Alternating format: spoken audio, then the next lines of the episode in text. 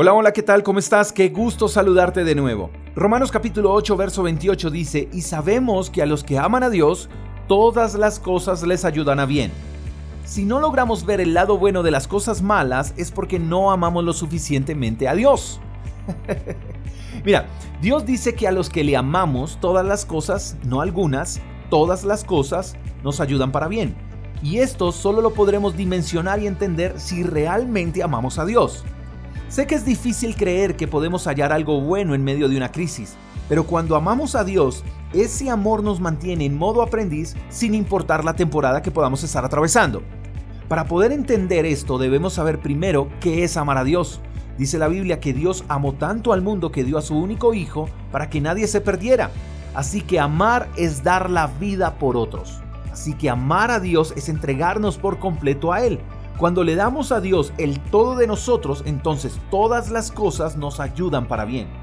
Cuando no amamos a Dios, cuando hay momentos de dificultad, entonces cuestionamos a Dios. ¿Por qué a mí? ¿Qué estaré pagando? ¿Qué estaré haciendo mal para estar pasando por estas? Etcétera. Pero si amamos a Dios, todas las temporadas de nuestra vida nos ayudarán para bien.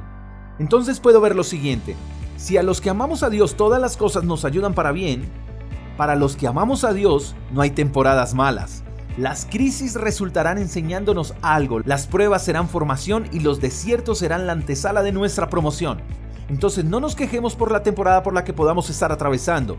No le preguntemos a Dios el por qué, más bien preguntémonos si realmente estamos amando a Dios para poder sacar el mejor provecho de la situación actual. Ahora, quiero que por un momento puedas analizar si quizás la situación que estás atravesando solo es un pretexto de Dios para llamar tu atención. Quizás las circunstancias que te están acompañando hoy no sea el producto de que hayas hecho algo malo, sino todo lo contrario. Es Dios quien está tratando de llamar tu atención porque Él desea que le ames por encima de cualquier cosa. Dios no te está incomodando, Él te está enamorando. Eres tan especial para Él que Él buscará siempre la manera de llamar tu atención. Ámalo, entrégale toda tu vida, ríndete a Él y toma la decisión de seguir amándole, aunque la situación no mejore. Incluso si empeora, al final, el amor que tienes por Dios te hará comprender que en medio del proceso, aunque no culminó como deseabas, ese proceso te ayudó para bien. Si Dios te da lo que deseas, ámale. Y si no se dieron las cosas, ámalo aún más. Lo mejor está por venir. Espero que tengas un lindo día. Te mando un fuerte abrazo. Hasta la próxima. Chao, chao.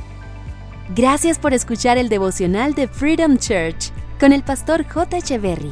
Si quieres saber más acerca de nuestra comunidad, síguenos en Instagram, arroba Freedom Church Call. Hasta la próxima.